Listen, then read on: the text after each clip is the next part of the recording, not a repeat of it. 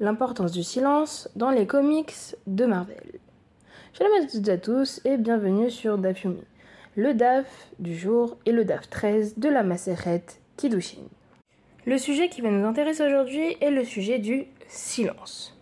À la fois dans les comics, et qu'est-ce qu'on peut en tirer comme leçon, et à la fois dans l'Agmara par rapport au Kiddushin. Première partie donc, au sujet des comics.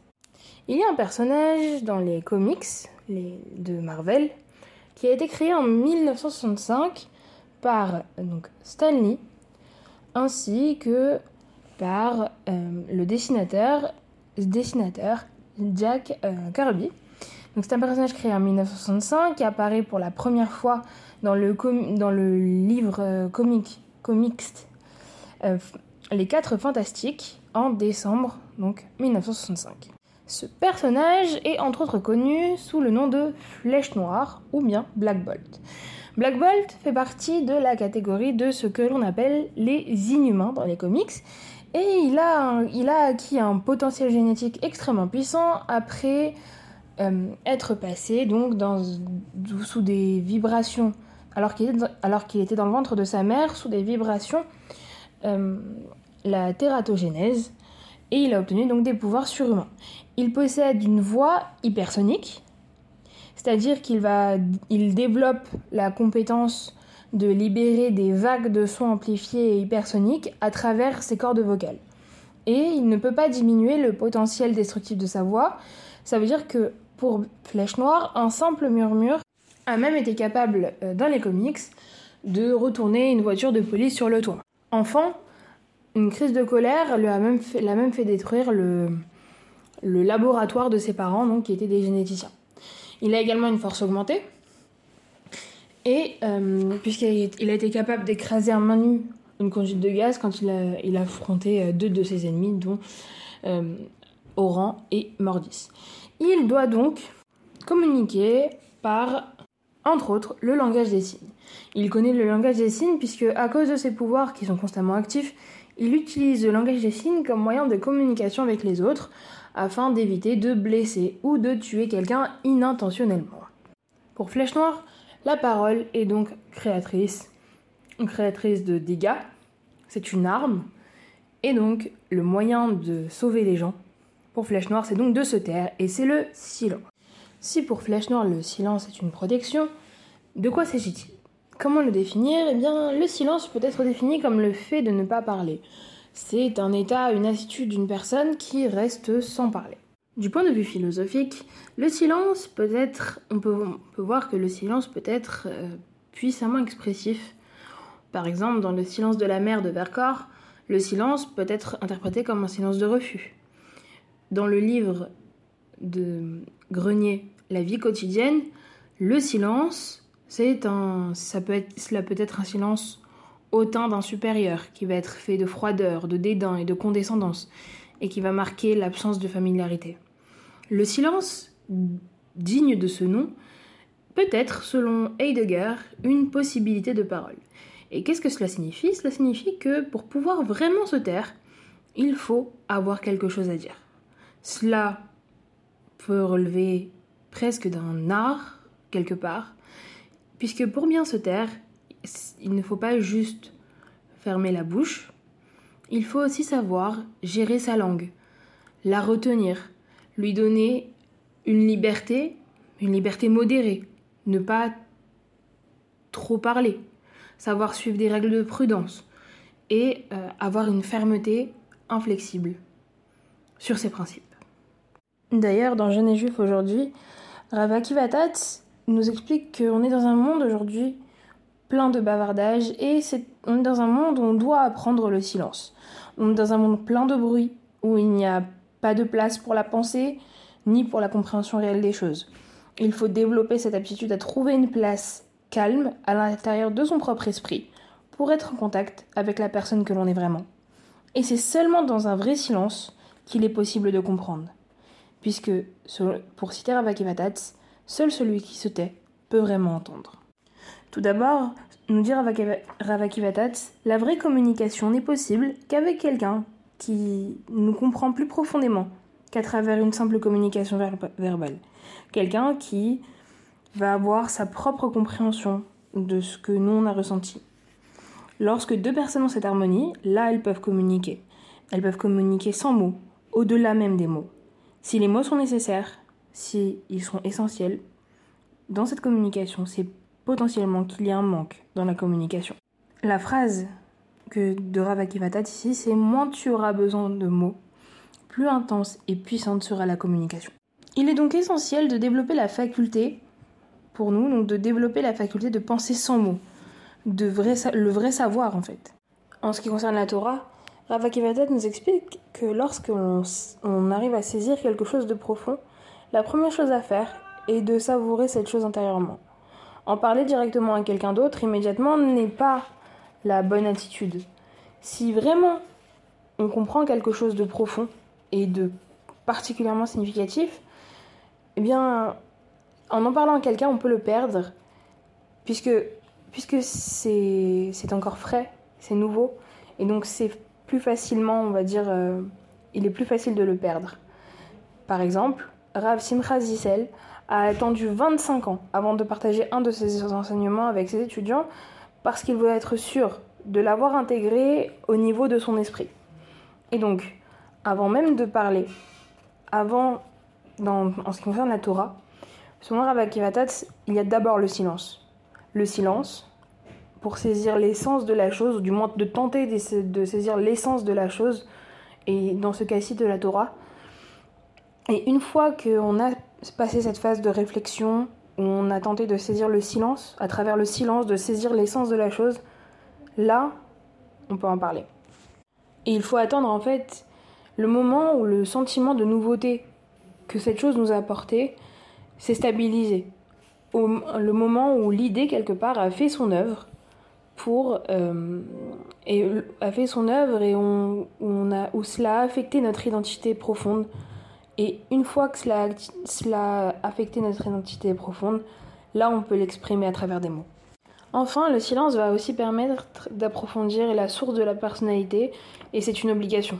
Il doit y avoir une part de notre personnalité qui est au-delà des mots, au-delà de ce qu'on va dire aux autres, qui est un, monde intérieur qui est en nous et sur lequel on travaille pour s'améliorer chaque jour, puisque en plus c'est Rosh Hashanah et donc c'est un mois qui peut être, qui est d'ailleurs euh, très important pour s'améliorer.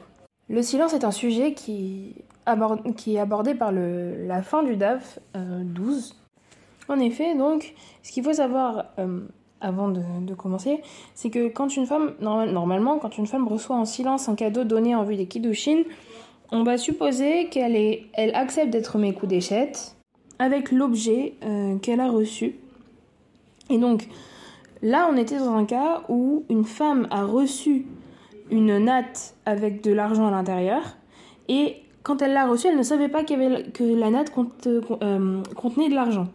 La conséquence est que son acceptation va constituer un consentement à devenir mes coups d'échette uniquement avec la natte et c'est impossible puisque la natte est euh, sans valeur, elle n'a pas la valeur de la prota qui est demandée normalement.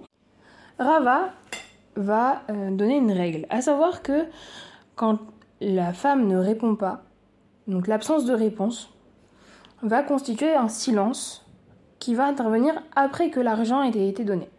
Sauf que une fois le, silence qui intervient après que l'argent ait été donné, selon Rava, ne fait que la femme n'est pas mes coups d'échette. Les kiddushin ne prennent pas effet. Et dans ce cas-ci, selon Rava, eh bien, euh, c'est comme si le silence intervenait après que l'argent ait été donné. Conséquence, la femme euh, qui ne va pas répondre et qui va rester silencieuse, eh bien, ne va donc pas être mes coups d'échette avec euh, cet homme. Et la, raison, c'est qu'il n'y a aucune preuve qu'elle ait accepté cette offre de Kiddushin. Pour preuve, Rava ramène une braïta. Cette braïta, nous met dans le cas euh, d'un homme qui dit à une femme reçois ce cela, c'est une somme d'argent, en dépôt. Ça veut dire prends, ce cela pour le garder. Et ensuite, avec, il va lui dire Sois mes coups d'échette à moi avec cette même somme d'argent qu'il lui est donné. Quelle est la loi ici? La loi est que s'il lui a proposé les Kiddushin au moment où l'argent a été remis, c'est-à-dire qu'au moment où euh, elle a reçu l'argent, elle savait qu'il voulait euh, faire des Kiddushin avec, alors là, elle va être mes coups d'échette, puisque le fait qu'elle ait pris l'argent montre qu'elle voulait euh, accepter les Kiddushin. Mais s'il lui a proposé les Kiddushin une fois que l'argent a été donné à la femme, donc après, alors si elle consent et qu'elle elle, accepte et qu'elle accepte sa proposition, là elle va devenir mes coups d'échette. Par contre, si elle ne veut pas, si elle ne consent pas, elle ne va pas devenir mes coups d'échette puisque l'argent a d'abord été donné et qu'il ne lui a pas parlé de, des avant de lui donner l'argent. Rava va donc expliquer maintenant la deuxième clause, à savoir qu'est-ce que, qu'est-ce que veut dire la Braïta quand elle nous dit si elle consent ou et si elle ne consent pas? Si on dit qu'elle consent, ça veut dire qu'elle a dit oui en réponse à sa proposition. Et si elle ne consent pas, ça veut dire qu'elle a dit non. Et donc ici, l'implication serait que dans la première clause, ça veut dire quand la Braïta va dire simplement elle est mes coups d'échette, et elle ne va pas faire de distinction dans le cas où elle consent ou non. Ça voudrait dire que quand elle dit non, eh bien les Kiddushin seraient valables aussi. Mais dans ce cas, pourquoi il en serait ainsi? La réponse de Rava, c'est que quand on dit elle consent, c'est que elle a dit oui à sa proposition. Et quand on dit elle ne consent pas, ça veut dire qu'elle s'est tue, qu'elle a gardé le silence et qu'elle n'a donné aucune réponse. Pour Rava, c'est sûr qu'il en est ainsi, puisque la conclusion de la Braïta, selon lui, c'est que quand un homme propose des kiddushin après avoir donné l'argent, les kiddushin ne sont pas valables si la femme reste silencieuse. Et donc, quelle preuve ça apporte? On peut donc prouver d'ici qu'un silence après que l'argent ait été donné ne signifie rien. L'Agmara va donc poser une question. On est donc dans la ville de Pumnara. On a posé la question au nom de Ravuna, qui est le fils de Rav Yoshua. Est-ce que le silence de la femme, dans le cas de la Braïta, est-ce qu'il peut vraiment être comparé au silence du cas avec l'Anna Puisque finalement, on pourrait dire que là-bas, dans le cas de la Braïta, l'homme qui lui a donné cette somme d'argent en dépôt pour qu'elle le garde, et donc c'est pourquoi, quand par la suite il le lui a offert pour les Kiddushin, là on comprend qu'elle continue à garder les pièces même si elle n'a pas euh, la, volonté de se marier avec lui. Puisqu'elle pense, si je jette les pièces et qu'elles se cassent avant euh, qu'il ne les prenne, moi je serai responsable et je devrais payer pour elle. Mais dans le cas de la natte, où il y avait de l'argent dedans, dès le départ, l'homme lui a donné la natte en tant qu'argent de Kiddushin et non comme dépôt pour qu'elle la garde. Et donc, si vraiment il en est ainsi, et qu'elle n'a pas envie de se marier avec lui, alors quand il va lui dire qu'il y a des pièces à l'intérieur de la natte, elle a qu'à jeter tout simplement les pièces, puisque dans ce cas, elle ne devrait pas, craindre d'être tenues pour responsables, puisque elles, si elles étaient endommagées avant qu'il n'ait pu les reprendre. Et donc, puisqu'elle n'a pas, puisqu'elle n'a pas fait ça, on peut comprendre qu'elle accepte le Kiddushin. Ravachai nous explique que dans chacun des cas, le comportement de la femme n'indique absolument pas qu'elle consent au Kiddushin. Pourquoi? On pourrait expliquer le, le, silence à la suite de sa proposition comme de la gêne, et le fait qu'elle ait conservé l'objet peut être expliqué par la crainte d'être tenue pour responsable si jamais cet objet est détérioré au cas où elle l'aurait jeté. Nous allons voir donc maintenant d'autres opinions euh, d'Amoraïm à propos de ce cas. Ravacha, le fils de Rav, a envoyé une question à Ravina à propos du cas de cette natte, en lui demandant, dans un tel cas, quelle est la loi? Est-ce qu'on doit considérer que la femme a consenti ou non au Kiddushin? Ravina lui a répondu en lui disant que lui n'avait jamais entendu cette euh, objection rapportée au nom de euh, Ravuna, mais que comme lui l'avait entendu, eh bien il faut qu'il en tienne compte et que en conséquence, il fallait exiger que la femme reçoive un acte de divorce du Mekadesh avant de se marier avec quelqu'un d'autre. L'Agmara rapporte maintenant un autre cas. Une femme vend des rubans de soie et un homme vient et lui prend l'un de ses rubans. Elle lui dit Rends-le-moi. Elle demande de lui rendre et l'homme lui répond Si je te le donne, est-ce que tu seras mes à moi? Et elle le prend et se tait.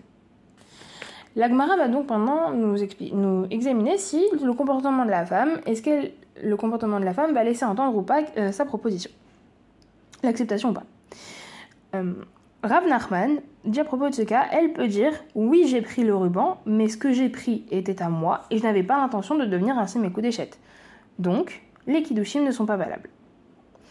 Contestation de la Rava a contesté l'enseignement avec une braïta, en disant que si un homme a été Mekadesh avec une femme, avec des biens euh, obtenus par brigandage, extension ou à la dérobée, ou s'il s'est emparé d'un cela de sa main et a été Mekadesh euh, la femme, alors elle, elle est d'échette.